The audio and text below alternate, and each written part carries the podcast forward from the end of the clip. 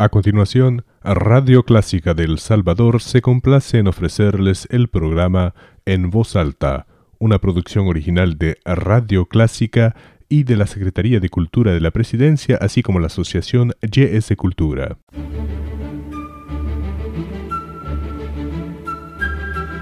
Desde San Salvador, República del Salvador, Clásica 103.3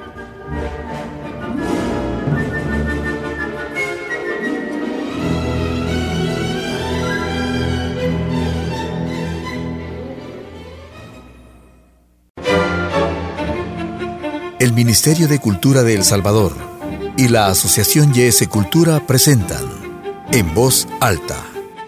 Espacio de protagonismo y debate de los diferentes agentes culturales del país.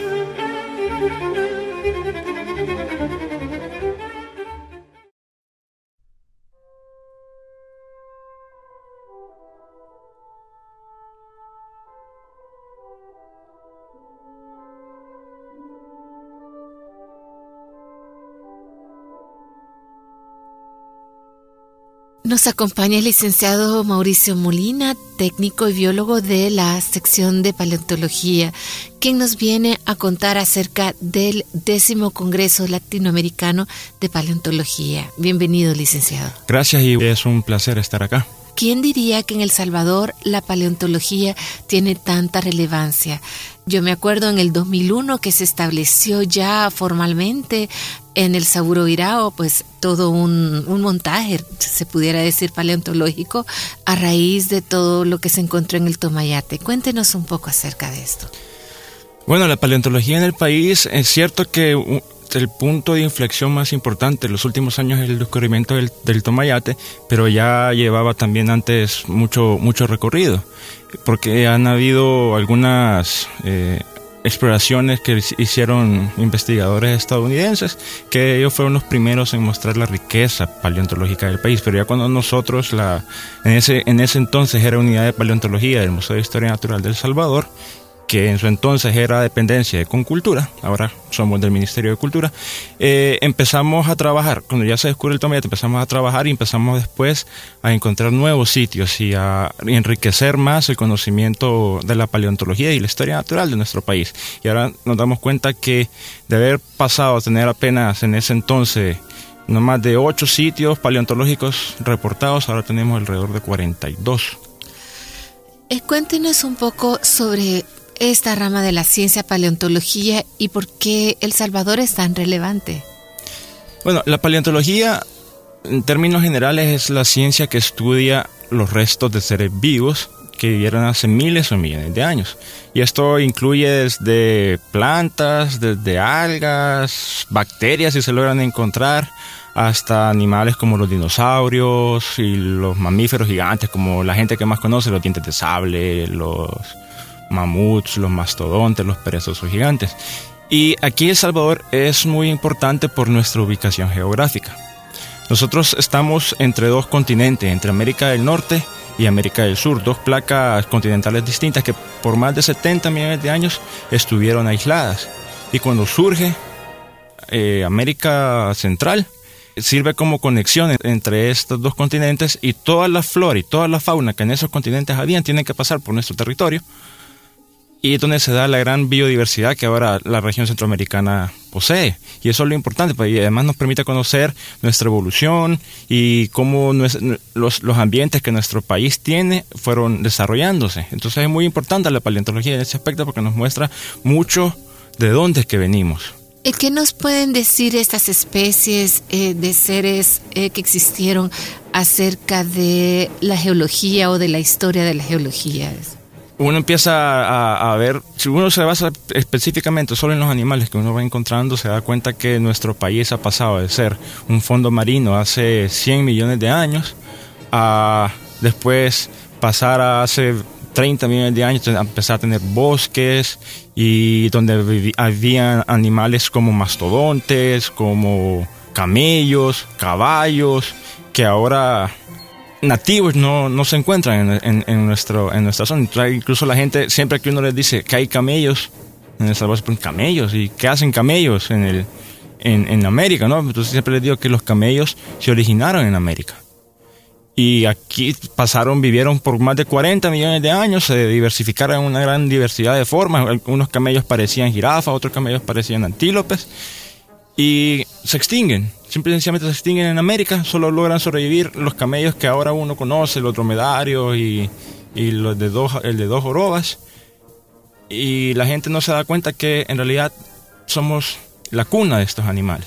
¿Qué podemos hablar, por ejemplo, de los marsupiales? Sabemos de los canguros en Australia, pero aquí también están sus parientes. Sí, bueno, la, historia de los marsupiales es bien interesante porque en realidad los registros más antiguos de marsupiales están en América del Norte y en, y en Asia, en China. Entonces, los anima estos animales se, eh, se originan ahí y después por, se empiezan a emigrar a, a los continentes del sur, que en ese entonces se conocían como Gondwana, que estaba formado por América del Sur, la India, África, la Antártida y Australia.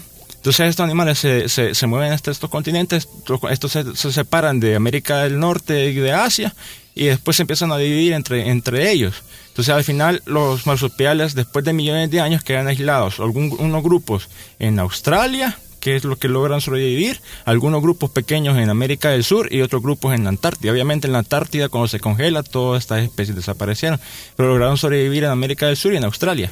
Y cuando América Central surge, entonces los, marsupiales de América del Sur tienen la oportunidad de cruzar el puente y llegar incluso en, algunos, en algunas especies como la zarigüeya, como el tacuacín, que llegan hasta Estados Unidos. Usted eh, se refería a que aparte del Tomayate, que fue un punto de inflexión, pero ya existía antes y ahora están investigando otros sitios. Sí, últimamente han estado saliendo diferentes sitios, por ejemplo, en el 2009 se encontró un sitio en Aguachapán, en Río Frío. Entonces ahí se han encontrado restos de, de perezoso gigante, incluso se tiene la mano más completa que hemos encontrado hasta el momento, se, sacó de ahí y la calidad de los fósiles es impresionante, están como que fueran piedras. Entonces, bien, bien detallado. Eh, tenemos después varios sitios en, en, lo que es alrededor del, del, embalse del Cerrón Grande, que era hace 5 millones de años, era un gran lago, que fue el que después dio origen al Lempa. Entonces, tenemos varios registros de la flora y de peces que vivieron en esa época. También tenemos eh, registros en, el, en Oriente. En, hay unas calizas que se han encontrado en, en la zona de Carolina, por ejemplo que era la evidencia de un, de un pequeño lago que tenía alguna influencia marina, lo mismo que hemos encontrado bosques petrificados en Concepción, que es Saltepeque, en Chalatenango, por ejemplo. Y ahí está Metapán, que Metapán es, de los suelos más antiguos, ahí hemos encontrado restos de, eh, de esponjas, de corales, de conchas, amonitas, que son unos moluscos, moluscos muy característicos de la época de los dinosaurios, y nos dan evidencia de que en esa época el el suelo salvadoreño estaba bajo, bajo un mar poco profundo. Estamos hablando ahora del fenómeno del calentamiento global. Indudablemente la mano del hombre tiene mucho que ver, pero también son ciclos. Entonces, ¿qué nos pueden decir los restos paleontológicos eh, sobre las diferentes eras glaciales, de hielo, etcétera? Sí, bueno, el cambio climático ha sido una constante en la historia del planeta. Eh, desde que el planeta es planeta han habido fluctuaciones de temperatura, han habido glaciaciones. Uno, por ejemplo, la gente está siempre que piensa en la era, eh, de la era de hielo, se imagina que fue solo una era de hielo que terminó hace 10.000 años y ha sido la única. Pero no, incluso en este último 2.5 millones de años que se forma el Istmo de Panamá, porque además el Istmo de Panamá es el que genera esta, esta última ola de, glaciaciones. Porque imagínense ustedes, están los dos continentes, América del Norte y América del Sur separados. Y hay, una, hay un mar entre ellos. Y las corrientes marinas pueden desplazarse del Pacífico al Atlántico y esto permite la circulación de agua caliente hasta, hasta el polo. Pero cuando se rompe, esa, esa, cuando surge el istmo de Panamá y aparece Centroamérica y se rompen esas corrientes, entonces ya no llega agua caliente al, al Ártico y el Polo Norte se empieza a enfriar y eso genera las glaciaciones, o estas últimas glaciaciones, que han habido como 12 glaciaciones, que van por periodos de 100.000 años. Entonces ahorita nosotros estamos en, en un periodo como relativamente más cálido que se conoce como periodo interglacial y posteriormente va a venir otra glaciación. Entonces, eh, los cambios climáticos han sido, ha, habido ocasiones en que el nivel del CO2, pues, ya sea por actividades volcánicas, por diferentes, diferentes fenómenos naturales, se han elevado y la temperatura del planeta ha subido más de 15 grados de lo que es actualmente y eso ha generado estragos increíbles. Bueno, quizás lo más reciente o más moderno que pudiéramos hablar que se dio en el Pleistoceno, eh, la erupción del volcán de Ilopango.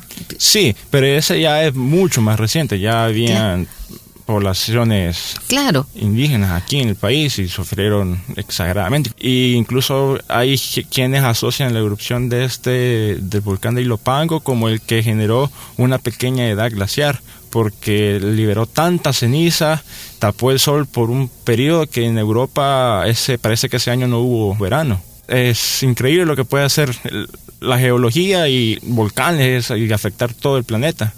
Entonces, sí tenemos un material riquísimo para ese décimo Congreso de Paleontología y El Salvador, pues es importante el aporte que nosotros también vamos a dar. Sí, es importantísimo porque tenemos casi aproximadamente 120 millones de historia, de diferentes, representados por diferentes organismos, ya sea eh, animales, plantas, algas han salido en las últimas excavaciones que hemos, que hemos hecho.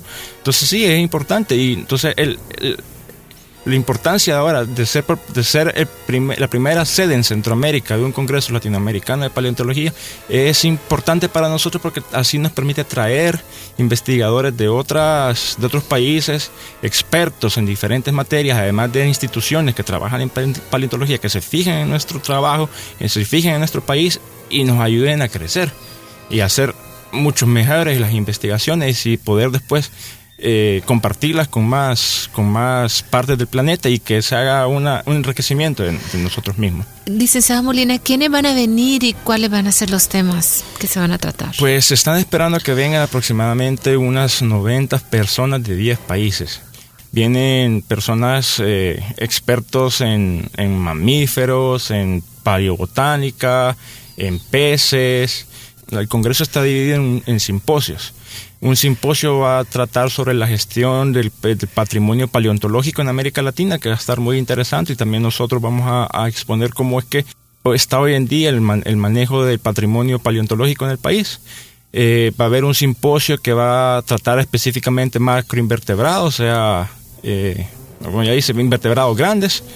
Eh, también va a haber otro simposio dedicado únicamente al estudio de mamíferos prehistóricos y otro simposio que va a ser, bueno, ya es un, no ha sido un simposio, sino que es una, han venido tantos, tantos trabajos que se, que ha dejado como una sesión abierta donde se va a hablar de paleobotánica, de otros temas que no se pueden meter en estos simposios que ya están, ya están definidos. Nuestra participación como país, ¿cuál va a ser? Se va a participar en todos los simposios, todos los técnicos que estamos en el museo van a participar en, gestión del patrimonio paleontológico, por ejemplo, vamos a participar en el simposio de mamíferos, vamos a participar en el simposio de técnicas de museografía, de técnicas de museografía aplicadas a paleontología. Va a ser una participación completa de todo el, del todo el personal para mostrar todo lo que hemos estado haciendo en estos años. La invitación para quienes pueden participar. Esta es una actividad científica, entonces es para toda aquella persona que trabaja, en, paleontología de, toda Latinoamérica. O también se está abierta para personas que estén interesadas en la paleontología y que puedan acercarse y, aprender, pero no eh, eh, tiene un costo, ¿no? La participación. Entonces, ¿cómo se puede participar? Bueno, el costo ahora para estudiantes es de 200 dólares y para profesionales de 250 dólares. Y se pueden pagar sea por transferencias bancarias o llegar el día del inicio del Congreso a realizar el pago para su inscripción. Bueno, el evento se llevará a cabo del 4... Del 4 al 8 de febrero, en las instalaciones del, MUNA.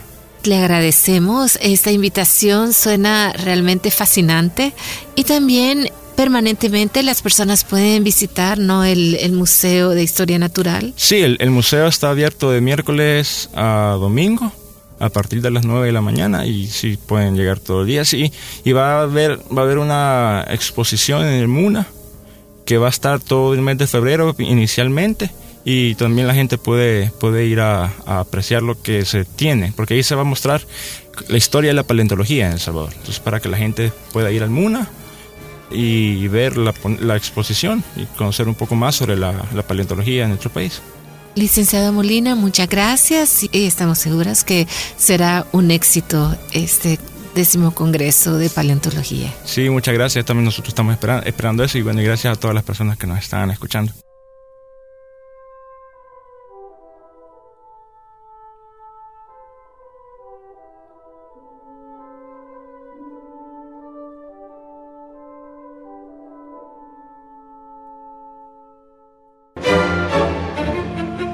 El Ministerio de Cultura de El Salvador y la Asociación YS Cultura presentaron En Voz Alta.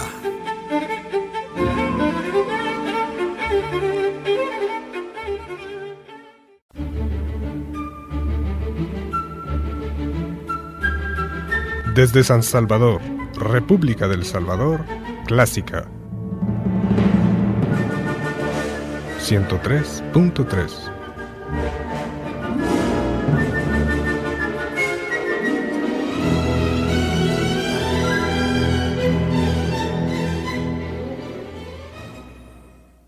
Radio Clásica del Salvador presentó el programa En Voz Alta, una producción original de Radio Clásica, patrocinado por la Secretaría de Cultura de la Presidencia y la Asociación YS Cultura.